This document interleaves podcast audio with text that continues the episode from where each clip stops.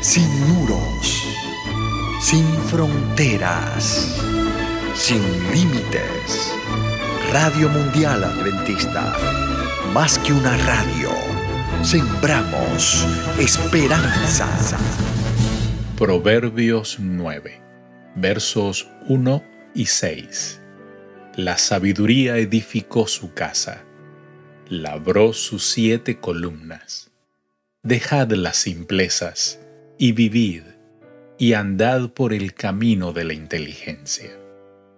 Carecen de fundamento bíblico las enseñanzas alegóricas que interpretan que esta casa es una representación de la encarnación de Cristo, o de la iglesia, o el cuerpo simbólico de Cristo, o de las escuelas de los profetas, donde residía la sabiduría.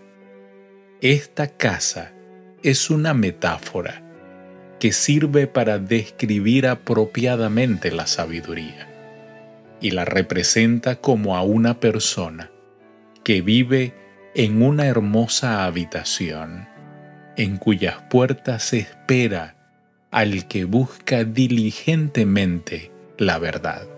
Eso lo dice el verso 34 de Proverbios 8.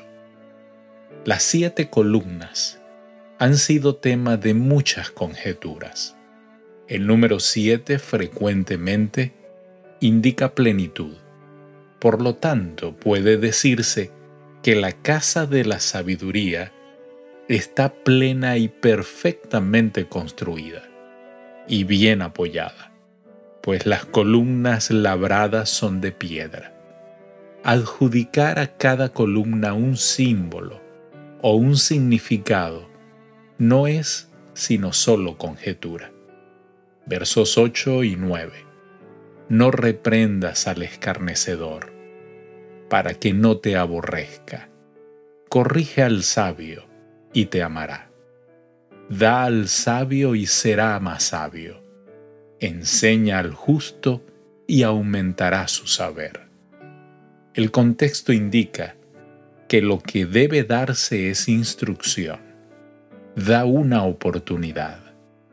Destaca así que el sabio aprovecha plenamente cada oportunidad que se le brinda, aunque existe el peligro de que el escarnecedor se endurezca más en su pecado por causa de un reproche imprudente el sabio se da cuenta del valor del concepto en que otros lo tienen a él y se alegra de recibir consejo aunque represente un reproche.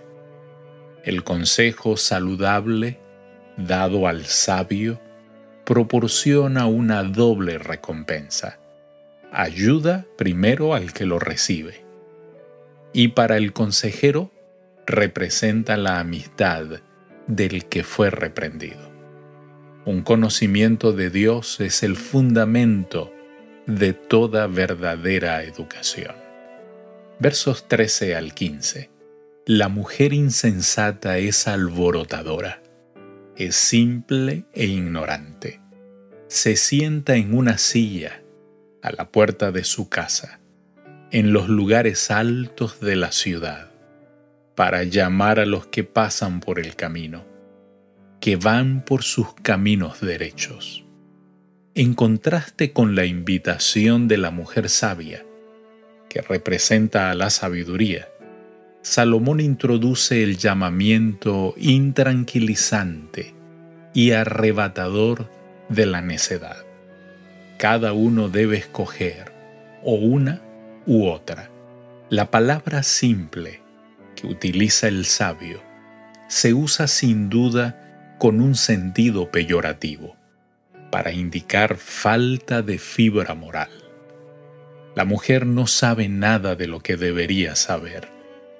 Es una mujer necia y atrevida que no conoce recato, mientras que la sabiduría envió a sus criadas por toda la ciudad, según el verso 3.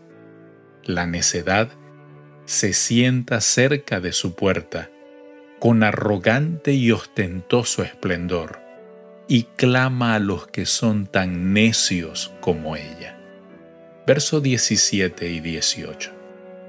Las aguas hurtadas son dulces y el pan comido en oculto es sabroso. Y no saben que allí están los muertos, que sus convidados están en lo profundo del Seol. La fiesta que la necedad ofrece solo consiste en aguas hurtadas y en pan comido en oculto. Nótese el contraste con el apetitoso alimento preparado por la sabiduría en los versos 2 y 5. La casa bien edificada de la sabiduría, sostenida por las siete columnas, llena de luz y aire, está en agudo contraste con la casa de la necedad, que es lúgubre, silenciosa y que evoca recuerdos en cuanto a los que han muerto seducidos por sus tentaciones.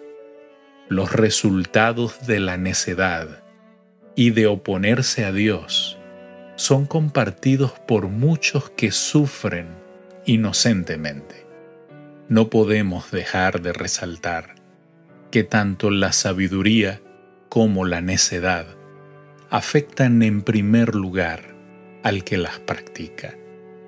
Felicidad y larga vida en esta vida o, por el otro lado, muerte eterna en el mundo venidero. Son resultados que se experimentan personalmente, como lo será también el remordimiento que se sentirá en el día del juicio. Querido Dios, gracias a ti, son muchos los que son alcanzados por las bendiciones de una buena vida. Señor, ayúdanos para que podamos ser hijos e hijas obedientes. Te lo pedimos en Jesús. Amén. Dios te bendiga.